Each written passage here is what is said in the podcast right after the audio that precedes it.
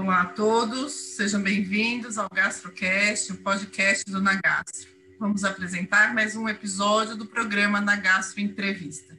Toda semana temos novas entrevistas com enfoques em diversas áreas da gastroenterologia. São todos convidados para essa conversa semanal. Para esse episódio, o professor Dr. Tomás Navarro Rodrigues, diretor do Nagastro, conversa sobre complicações com os procedimentos manométricos com a doutora Débora de Freitas. Ela é cirurgiã geral e especialista em manometria de alta resolução no Hospital das Clínicas de São Paulo e também é diretora da clínica VariLife em São José dos Campos, que também é especializada em exames de manometria. Sejam todos bem-vindos, doutor Tomás, doutora Débora. Obrigado, Rosana, pelas palavras. Obrigado, Débora, por aproveitar esse tempo com a gente, gastar esse seu tempo conosco. Mas vamos diretamente aos assuntos sobre manometria. É, quais seriam as principais complicações relacionadas a um, por exemplo, o uso de medicação tipo anticoagulante, que é muito comum hoje em dia, as pessoas como você abordaria essa, essa avaliação de uma complicação que você tem que pré-estabelecer, que pode ser que venha a ser uma complicação? Como você aborda isso, Débora? Boa tarde, doutor Tomás. É, Bom, é importante, o paciente que vai fazer a manometria, geralmente ele tem uma queixa específica e ele chega para a gente já com pedido no consultório, é, e, e nesse pré-exame a gente faz uma entrevista, até para poder entender se o paciente tem alguma comorbidade, usa algum tipo de medicação que possa atrapalhar o exame, é, ou até para determinar o grau de ansiedade dele, tentar minimizar essa ansiedade, porque isso facilita bastante a realização da manometria. É, com relação às medicações, o, o, a medicação anticoagulante é, não é um impeditivo, mas é uma situação para a gente ter toda uma preocupação, porque do ambulante, o paciente pode apresentar algum sangramento, principalmente na hora da passagem de, da sonda. Na maioria das vezes é um sangramento nasal que cessa sozinho, é, mas dependendo de como que está ali a condição do, da, da, própria coagulação do paciente, pode desenvolver, desencadear um sangramento mais importante e com necessidade de intervenção. E, e o que, que você me diria dos anticonvulsivantes, então? É, os anticonvulsivantes, é mais a, essa, essa questionamento a respeito do uso de anticonvulsivantes seria mais com relação é, à, à, possibilidade do paciente vir apresentar, já que ele toma medicação, algum tipo de convulsão durante o exame ou após o exame. É, é raro, mas também acontece, infelizmente, e se o paciente tem algum grau de depressão é, se, neurológica mesmo, associada aí à dose da medicação, e aí a gente precisa ficar atento também. Você acha que aquele paciente que chega, ah, eu sou muito nervoso, por favor, eu tomo vários ansiolíticos, isso também vai interferir, aqueles ansiolíticos? É, interfere bastante, não o ansiolítico, mas o paciente em si, porque ele vem realmente muito nervoso. Na maioria das vezes, ele não escuta a orientação, que você explica que é um exame tranquilo, que vai dar tudo certo, como que você vai passar a sonda, o que, que ele precisa fazer e nessa hora ele só está escutando um monte de blá, blá, blá, sonda no nariz, vou enfiar uma sonda no nariz. Isso é uma coisa bem importante, porque essa ansiedade dele também, além de atrapalhar o próprio paciente, que pode engasgar durante o exame, é, e ter uma crise de ansiedade, desencadear uma crise de ansiedade durante o procedimento, isso aí complica bastante para a gente. O fato dele ser diabético te causa alguma preocupação? Como é que você orienta esses pacientes que são diabéticos, tanto insulino dependente quanto não insulino dependente, né?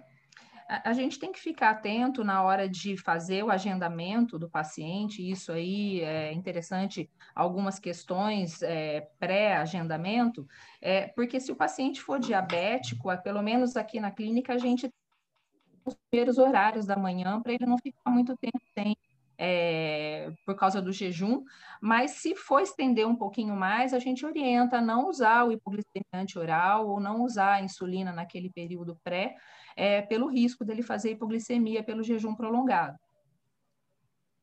Você não acha que também essa orientação do jejum, você falando do jejum, é, você também tem que variar, cada caso é um caso? Por exemplo, paciente com suspeita de mega esôfago, coisas desse tipo, tem que fazer um jejum diferente daquele que vem para um, uma manometria com o intuito de pré-operatório de doença do refluxo? Que, como é que você orientaria esses casos? É, é não são todos os casos que a gente tem esse tipo de controle, até porque quem marca é, não é o médico, né? O ideal, numa condição perfeita, seria a gente sempre fazer uma entrevista é, pré-agendamento para entender qual que é a situação do paciente para poder marcar. E aí, no caso do megaesôfago, pedir um, um jejum um pouco mais prolongado. Mas, assim, na minha realidade, e, a isso não é possível. Eu não consigo fazer em todos os casos é, é, essa consulta pré-exame, e aí às vezes acontece sim, do paciente chegar com um jejum de 12 horas até, mas ele ainda está inadequado, tem resíduo, e aí a gente tem que remarcar.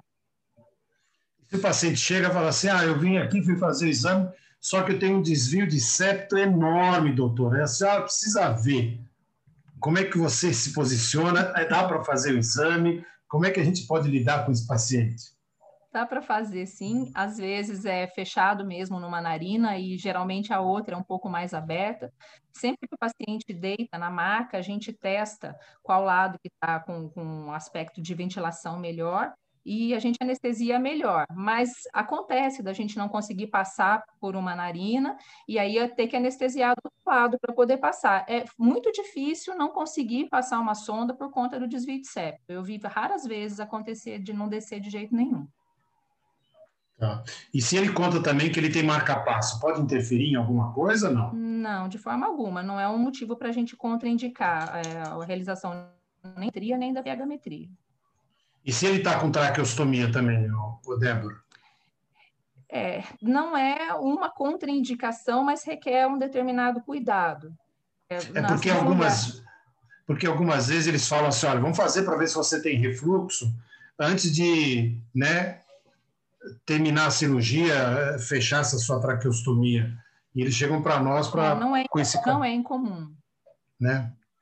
Você, não, é, dá para fazer? Não é um impeditivo. Eu acho que dá para fazer sim, só que tem todo a, a, questão respiratória do paciente. Alguns pacientes não toleram decúbito, a gente tem que deixar a cabeceira um pouco mais elevada. Não dá para ficar completamente sentado, porque a técnica do exame, é, principalmente o que a gente faz aqui no Brasil, que é de é, perfusão, não, a técnica não, não contempla essa possibilidade de fazer a, a, o exame sentado mas é, se for possível, de preferência, o paciente traqueostomizado deve fazer em ambiente hospitalar. É, a não ser que não seja possível e o paciente esteja bastante estável, com boa saturação e com uma respiração adequada para poder fazer. Tem risco. E, e o outro paciente que chega para nós com pneumonias de repetição, inclusive tem um DPOC e está usando catéter de O2, dá para fazer também a, a manometria? Também dá, mas é, é a mesma questão. É, a gente precisa ter a, a, todo o histórico do paciente é, em mãos, saber a, a, saturação naquele momento, se ele descompensa com facilidade, porque é, não é para ser uma coisa comum, mas pode acontecer do paciente descompensar a parte respiratória, sim, apesar de estar com oxigênio nasal, e, e aí é um fator complicante durante o exame de manometria.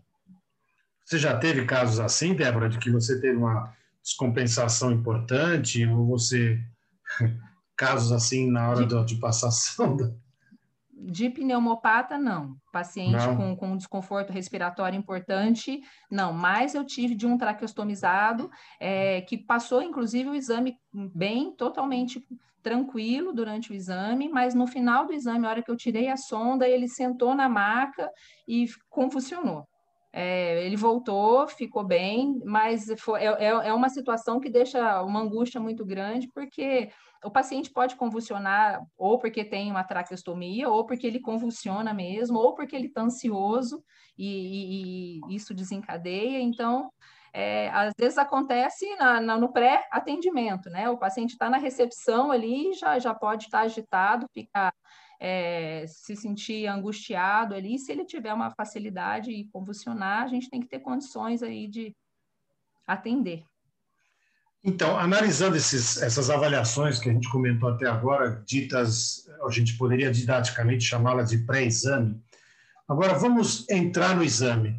que orientações você daria para quem vai montar uma clínica agora, em termos da sala, como tem que ser o chão, como tem que ser a maca, como, algumas orientações assim, gerais que a gente não vê em livros. O que, que você sugeriria para esse pessoa que está começando agora? É, a, a, o, o ambiente onde é feita a manometria, na maioria das vezes, ele calha com o ambiente onde é feita endoscopia. As clínicas são em clínicas de manometria e endoscopia. No meu caso, a clínica é só de manometria, a gente não faz endoscopia. Então, em, num primeiro momento, a gente não tinha o material para poder fazer reanimação. É, a, a vigilância sanitária não exige, é, mas hoje seria, são coisas básicas. Primeiro, acessibilidade, porque vem paciente cadeirante é, que precisa entrar, Vem paciente obeso, tem que ter maca que consiga suportar o peso do paciente obeso, porque tem sido muito comum a solicitação de pacientes em pré-bariátrica para poder fazer, e aí, dependendo do tamanho da maca, a gente não consegue colocar o paciente deitado. É, vem paciente que, que usa muletas ou pacientes idosos que tem que ficar desviando de muito obstáculo até chegar na maca, uma maca que possa descer e subir para facilitar o paciente. É, e em um, um, caso assim que, que eu acho que compensa é a gente investir em material de reanimação, ter um monitor, oxigênio, é, para poder deixar o ambiente o mais seguro possível, é, para evitar, ou pelo menos para poder conseguir solucionar alguns desses problemas que, que possam acontecer. Você dá, diria alguma assim, tipo, o paciente chegou, vai fazer o exame de manometria, esse é contraindicado totalmente. Tem alguma contraindicação que você lembra assim que, que não daria para fazer de jeito nenhum? Olha, eu não faço de jeito nenhum se o paciente tem queixa de disfagia, principalmente se é idoso e vem sem o exame de endoscopia, porque é um exame que a gente passa uma sonda cegas e o risco ali de a gente ter uma perfuração, ou seja por tumor, algum tipo de divertículo, ou um paciente hepatopata que tem histórico de varize de esôfago, mas também não trouxe endoscopia e a gente não sabe se vai passar ali rasgar uma varize, pode acontecer também. Então, nesses casos, eu não faço, a não ser que eu tenha é, exames recentes que, que mostrem que é seguro fazer. É, fora isso, é difícil a gente. Ou às vezes um, um paciente acontece também, paciente neuropata severo. É, recentemente eu tive uma solicitação de uma manometria, era uma criança, a criança não conseguia ficar nem deitada e nem deglutir. É, ela usava gastrostomia, então ela não ia conseguir engolir a água, não, não tem como fazer um exame com um paciente é, que não consegue engolir a água sem engasgar. É bem difícil. Tem alguma droga que você contraindicaria também o exame? O paciente está usando tal medicação? É, o, hoje a gente sabe que os opioides, eles atuam ali na região é, do, da junção esôfago-gástrica e ela pode falsear uma obstrução de junção, por exemplo. Então, o opioide é uma medicação que a gente sabe que pode dar uma alteração manométrica. É, e os IBPs, né? Se o paciente está usando algum tipo de droga para motilidade ou antissecretora, é, a gente pede para parar, é, porque isso também pode alterar a motilidade e, e, e alterar o exame de manometria. Você está passando a sonda lá muito bem, ela enrosca. Você tenta de novo, ela enrosca. Você tenta de novo. Você tem um limite que você fala assim, não, agora chega porque já começou a fazer um edema, não vai dar mais, ou coisa parecida, o paciente está tão nervoso que não consegue, ou você tenta. Como é que você trabalha nesse caso? Cada, cada paciente é um. É, eu, eu, ao longo desses é, 20 anos, mais ou menos, 20 anos, não, um pouco menos que eu faço o exame, é, a gente poucas vezes não conseguiu de jeito nenhum é, depende muito do paciente e a gente entende que a, a, essa conversa de pré-exame ela, ela é mandatória.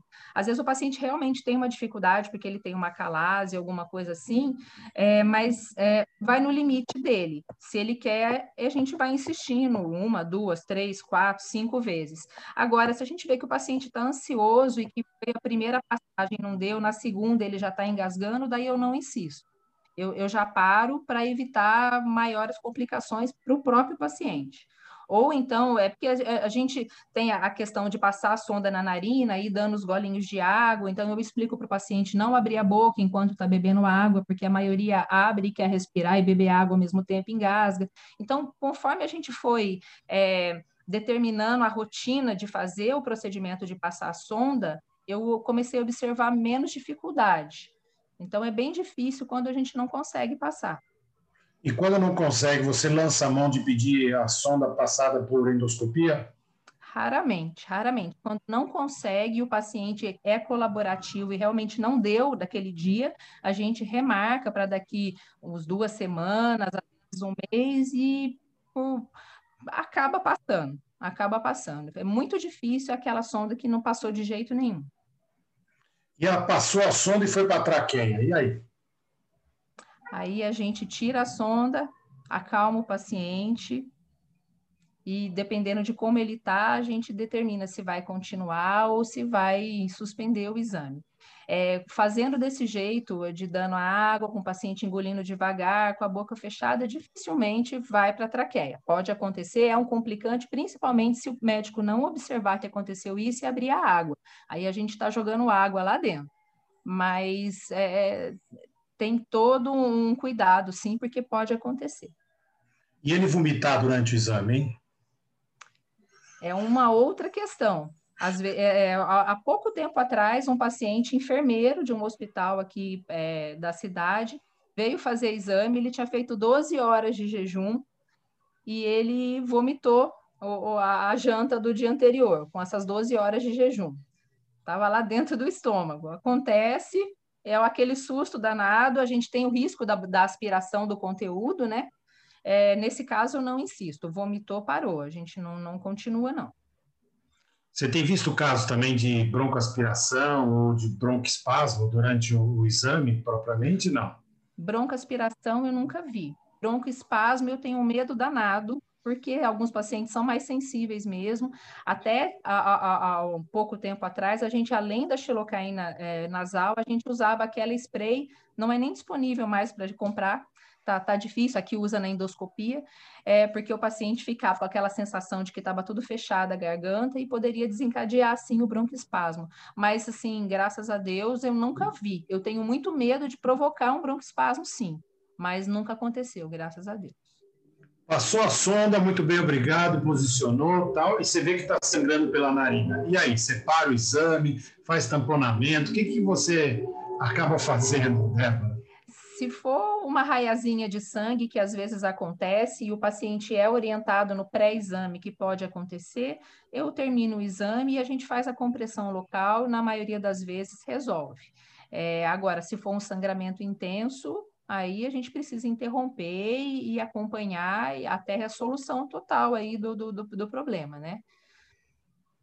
Tem algum caso diferente mais que você viu que tenha dado alguma complicação durante o exame propriamente? A, a, a, no, no, Hospital das Clínicas aconteceu um caso interessante, uma paciente extremamente colaborativa. É, ela avisou, ela era funcionária de um laboratório, trabalhava com formol, e ela avisou que ela tinha um buraco no septo dela. E ela veio fazer manometria com a gente, e obviamente a sonda atravessou. E aí eh, foi, foi uma coisa interessante. É, mas como estava em ambiente hospitalar e ela era super orientada, a gente acompanhou ela até o ambulatório de otorrino, o pessoal só avaliou, estava tudo certo e ela foi liberada.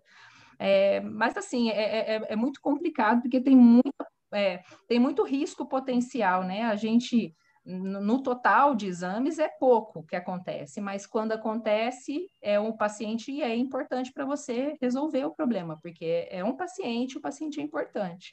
Então, assim, muito cuidado, se percebe que o paciente está muito agitado, muito ansioso, tenta acalmar. Se o paciente tem risco de sangramento, às vezes é melhor não fazer. Se ele tem risco de aspiração, às vezes é melhor também não fazer. Isso aí a gente vai sentindo conforme a conversa, é, para evitar esse tipo de problema. Você acha que nessa fase agora da, da pandemia fez com que a gente se paramentasse um pouco mais? Você acha que isso vai persistir depois do, do, da pandemia? A gente criou esse hábito? O que, que você acha? Acho que agora não volta mais para trás. Lá na clínica é o avental cirúrgico, N95, máscara, face shield, luva e, e os cuidados com a limpeza da sala são os mesmos, né? Agora, a nossa paramentação com certeza não vai voltar para trás, a gente vai usar mesmo. Eu não, não gostaria de ter que tirar, até porque a gente vê no Face Shield depois a quantidade de respingo de, é, que tem, que fica lá depois que faz o exame. Então, realmente gera aerosol e a gente respirava tudo isso antes e até pela própria proteção do paciente, porque o paciente está lá sem máscara, né? Dando a via aérea dele para a gente. Então, a gente se protege do paciente, mas protege o paciente também. Você não faz o exame de lado, então? Você faz. Não. Mas tem gente que faz de lado, né? Tem gente. Em decúbito de lateral. Isso. Tá. É, outro dado interessante que eu gostaria de saber: acabou o exame. E aí? Como é que você vê as complicações pós terminado o exame? O que, que você poderia ressaltar? Tipo, pode falar pode ter, o paciente pode ter hipotensão na hora que, que levanta da maca, está tão desesperado para sair, né? E que ele quer pular da maca, às vezes dá hipotensão, às vezes a gente deita o paciente, fala, olha, eu vou fazer seu laudo enquanto o senhor fica deitado aí, aí dá mais um tempinho para o paciente melhorar. Uma coisa que não é rotina é oferecer um lanchinho no pós-exame, como faz no laboratório, né, que o paciente vai em jejum, é, é uma coisa para ser pensada também, dependendo da distância, dependendo do horário que foi feito o exame, de oferecer um lanche aí pós é, exame. Não ofereço de rotina, mas é uma coisa que a gente está para poder implantar na clínica, eu acho que é importante, porque às vezes o paciente demora para poder conseguir comer. É, orientar que vai ficar assim, dolorido, às vezes um pouco a garganta, a garganta fica arranhando um pouquinho, que não é nada demais, que aquilo vai melhorar. E, às vezes o paciente fica tão ansioso com aquela garganta anestesiada e, e né, e pode é, desencadear também toda um, uma questão aí machucou minha garganta, então a gente precisa tá, tá sempre conversando. Acho que, que conversar e esclarecer. O tempo perdido no pré-exame vale mais do que os 5 a 10 minutos que a gente gasta fazendo o exame. Você chega a dar orientação de alguma medicação pós-exame, principalmente se ele reclama de problema na garganta? Não? Dificilmente, dificilmente. Mas assim, quando às, vezes o paciente vai embora, está em casa com a sonda, fala, olha, estou incomodado, daí às vezes até acho que dá para poder usar alguma pastilha, é, dessas que, que usa para dor de garganta, mas eu não costumo usar com frequência, não. Não, não costumo orientar, não. Tem alguns hospitais que eu sei que orientam também vir com acompanhante. O que você acha dessa orientação? Como é que você faz na sua clínica? O acompanhante para fazer um exame que, teoricamente, não tem anestesia geral, não tem nada assim de complicante, né? Então. É tudo depende, né? Do, do a, a, na minha região aqui, o deslocamento é próximo. É, é, óbvio, eu recebo paciente de fora daqui de São José também. Esses, naturalmente, vêm com acompanhante, porque ou veio dirigindo, ou enfim, com ambulância. Agora, como por exemplo no Hospital das Clínicas, às vezes o paciente vem de oito horas de distância na van né? E, e, ou então ele vem de uma região que ele precisa do metrô para poder ir embora, vai embora em jejum, passa mal. Então, eu acho que tem essa preocupação. Tudo realmente vai depender do, da, da população que você está atendendo ali. É, porque pode acontecer do paciente passar mal no retorno, porque está com hipoglicemia ou sentiu algum mal-estar e está sozinho. Tem algum caso, assim, anedótico que você viu no seu consultório que você lembra que para a gente de complicação, claro que é anedótico entre aspas, tá? Mas que você tenha tido é, uns casos mais tranquilos e uns casos mais severos, que você lembra? Sim, sim, e, e assim, e com uma coisa é, inacreditável. É, a gente, eu costumava colocar a escadinha para o paciente subir na maca. É, hoje eu já deixo a minha maca no mais baixo que eu consigo, ali para o paciente só encostar e sentar. E, e, infelizmente a paciente caiu, ela foi subir na escadinha, mesmo com o nosso amparo ali de segurando o braço dela, ela enroscou a perna e caiu, e aí machucou o joelho, e é uma coisa extremamente desagradável, né, para a gente, para a paciente, pelo transtorno que causa. Então, é, a gente tem que pensar assim, que, olhar ali como um todo. Imagina, no meio de todos esses procedimentos de medicação, de sonda no nariz, de possibilidade de ir para a traqueia, a gente imaginar que uma complicação pode ser simplesmente o paciente tentar subir na maca e cair. Certo.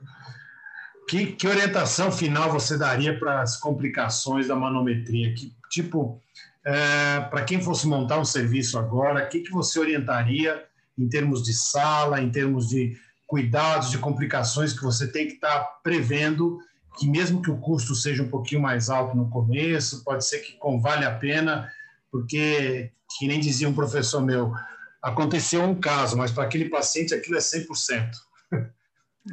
Eu acho que acessibilidade, é, ter capacidade de é, corrigir os possíveis problemas, então isso inclui material de reanimação de alguma forma, sim, ou pelo menos ter a condição de ter um acesso rápido, é, contratando algum serviço já de ambulância que possa ficar de jeito caso precise, isso é uma possibilidade. É, eu acho que a gente precisa principalmente essa conversa de pré-exame, que acontece ali uns minutos antes do exame, para você entender toda a situação, porque dali mesmo você já pode descartar de fazer o exame ou já ir para a sala imaginando que possa ter algum tipo de complicação. É, isso é bastante importante. E, e, e, uma coisa que não tem como medir, mas seguir o instinto, porque a gente sabe quando a coisa vai dar errada e, e, se aquilo não tiver com uma cara boa, às vezes é melhor não fazer ou pedir ajuda para alguém que possa, ou num, num hospital, é um ambiente hospitalar, ou até mesmo suspender o exame e explicar que naquele, naquele momento não é a melhor opção fazer o exame. Débora, é, obrigado por essa orientação em termos de complicações pré, durante e depois do, do exame. Eu acho que é importante a gente ter essa noção de tudo que pode acontecer. Eu vi que você tem uma experiência enorme. Se eu tiver que fazer a minha manometria novamente, eu vou fazer na sua clínica, com todos os cuidados que tem. Que honra! E eu acho que é por aí mesmo que a gente tem que trabalhar, pensando em, em prevenir ou se adiantar problemas futuros. Então, por isso que eu acho que essa, essa discussão foi muito rica e muito importante para a gente. Muito obrigado, Débora, por, por ter aceito e conversar um pouquinho sobre esse assunto. Ah, eu que agradeço a oportunidade. Obrigado e até uma próxima vez. E se até. vocês quiserem participar das reuniões de motilidade, nós temos toda a terça-feira, às 18 horas, no Nagastro. Muito obrigado e até uma próxima vez. Muito obrigada, doutor Tomás, doutora Débora. Até uma próxima oportunidade, então. Até logo.